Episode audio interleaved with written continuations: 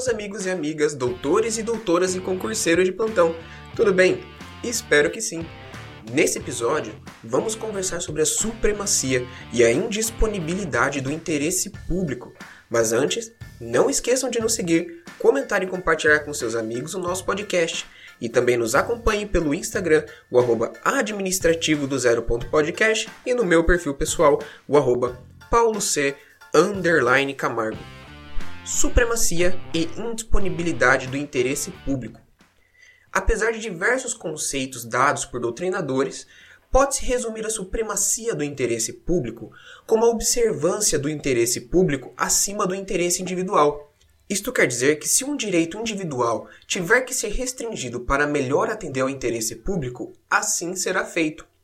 A própria supremacia do interesse público surgiu quando, na formação do Estado, as pessoas abdicaram de parte dos seus interesses individuais em prol do interesse geral. No caso, essas pessoas abdicam do interesses, de interesses né, particulares para que o próprio Estado administre os interesses individuais e, caso necessário, restrinja-os para que atenda aos interesses coletivos. Deve-se sempre lembrar que a supremacia do interesse público orienta o legislador e o aplicador da lei. No caso do legislador, a supremacia irá orientar na discussão dos projetos ao medir as restrições que os interesses sofrerão em nome dos benefícios coletivos, e quanto ao juiz, orientará na aplicação do direito público. Todavia, a supremacia do interesse público não se trata de princípio absoluto, uma vez que, assim como todos os demais princípios, são sopesados caso a caso e conforme a razoabilidade e a proporcionalidade. Ainda há que se ressaltar que, ao interpretar normas de direito público, o juiz deve sempre levar em conta que o Estado detém poderes que devem ser justificados com base em interesses coletivos, além de que o regime jurídico público contempla meios de restringir os interesses particulares para poder preservar a proporcionalidade aos fins coletivos. Parte da doutrina divide o interesse público em dois: primários e secundários. Os interesses públicos primários seriam aqueles que a administração deve buscar no desempenho de sua função, ou seja, os interesses da coletividade como um todo. Por sua vez, os interesses secundários são aqueles imediatos do aparato administrativo, onde busca-se a satisfação da própria administração, independentemente da coletividade, como, por exemplo, os interesses fazendários. Percebam, pessoal, que ambos os interesses devem coincidir, uma vez que é insustentável que eles se tornem divergentes. Podemos exemplificar da seguinte maneira: pode o Estado cobrar IPTU em um valor acima do delimitado? Em tese, isto faria com que a administração enriquecesse, atendendo assim os interesses secundários. Mas e os interesses primários? E a coletividade que teria uma onerosidade anormal? Entende que não há como coexistir estes interesses de formas antagônicas, no caso, né? Teria como existirem de forma contrária? Não tem como o interesse primário deve coincidir com o secundário. Como bem destaca Nohara, duas grandes problemáticas surgem quando falamos da supremacia do interesse público. A primeira é como se exerce, ou seja, qual a melhor medida para a restrição dos interesses individuais. E a segunda problemática, o que é interesse público? Quanto à primeira, duas doutrinas se destacam. A primeira, denominada teoria liberal, o Estado adota uma postura mais passiva, onde os princípios são limitadores da competência do Estado para tratar de liberdade. Aqui o Estado busca garantir a autonomia da vontade. Sendo assim, a supremacia do interesse público estava voltada para a proteção da liberdade individual e a intervenção mínima do Estado. Fora esta hipótese, seria uma ameaça à autonomia privada. Por outro lado, há a teoria institucional, que ela entende que a existência do Estado não é uma ameaça, mas um meio de se garantir a própria liberdade. Esta liberdade sendo limitada. Isso não quer dizer que o Estado detém poderes ilimitados. Pelo contrário, sua intervenção ainda deve permitir a liberdade nas atividades e interesses privados. Assim sendo, o intervencionismo estatal deve obedecer os limites de razoabilidade e proporcionalidade, tudo para que o intervencionismo não acabe exterminando o núcleo essencial dos direitos e liberdades individuais.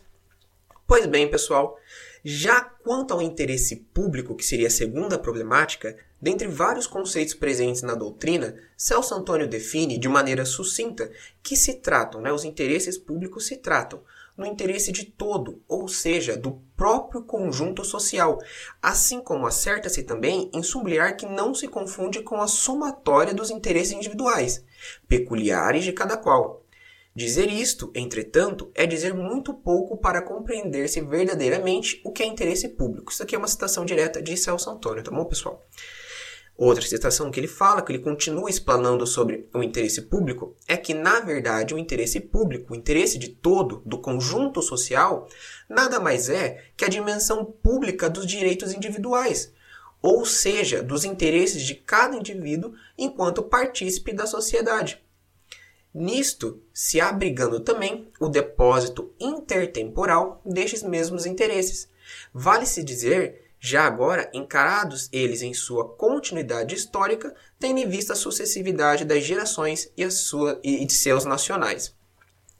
Quanto à indisponibilidade do interesse público, cita-se novamente Celso Antônio, que assim esclarece. Significa que, sendo interesses qualificados como próprios da coletividade, internos ao setor público não se encontram à livre disposição de quem quer que seja, por inapropriáveis. O próprio órgão administrativo que os representa não tem disponibilidade sobre eles, no sentido de que lhe incube apenas curá-los, o que é também um dever na estrita conformidade do que predispuser o intensio legis. Como se não bastasse a doutrina nos ensinar que não há como o Estado dispor dos interesses públicos, a própria lei traz essa vedação. Basta olhar o artigo 2 parágrafo único, incisos 2, no caso, da Lei número 9784 de 99, que assim define: a administração pública obedecerá, dentre outros, aos princípios da legalidade, finalidade, motivação, razoabilidade, proporcionalidade, moralidade, ampla defesa, contraditório, segurança jurídica, interesse público e eficiência. Inciso 2. Atendimento a fins de interesse geral, vedada a renúncia total ou parcial de poderes ou competência, salvo autorização em lei. Entender o que não há como Estado de dispor desses interesses públicos, eles atendem ao interesse da coletividade, e, portanto, não podem estar sob controle de qualquer um, nem mesmo podendo o Estado dispor, mas apenas a zelar por esse direito, pessoal. Entenderam mais ou menos como é que funciona essa questão da supremacia e da indisponibilidade? A supremacia está muito voltada ao fato de que o interesse coletivo, no, em, é, em regra, no caso, né, o interesse coletivo, está acima dos direitos individuais mas não por uma questão meramente constitucional, meramente estatal, até mesmo para se proteger o próprio direito individual. Quanto à indisponibilidade, o Estado ele não é detentor dos direitos, ele zela por aqueles direitos. Direitos estes que pertencem não ao Estado, mas à coletividade. Por isso que não pode estar na mão de um particular e por isso que também há a indisponibilidade. Mas minha gente, como tudo que é bom dura pouco, por hoje vamos encerrando por aqui também. Mas me diga, gostaram do episódio de hoje? Siga o nosso podcast em todas as plataformas disponíveis e venha nos dar sua opinião quanto ao tema.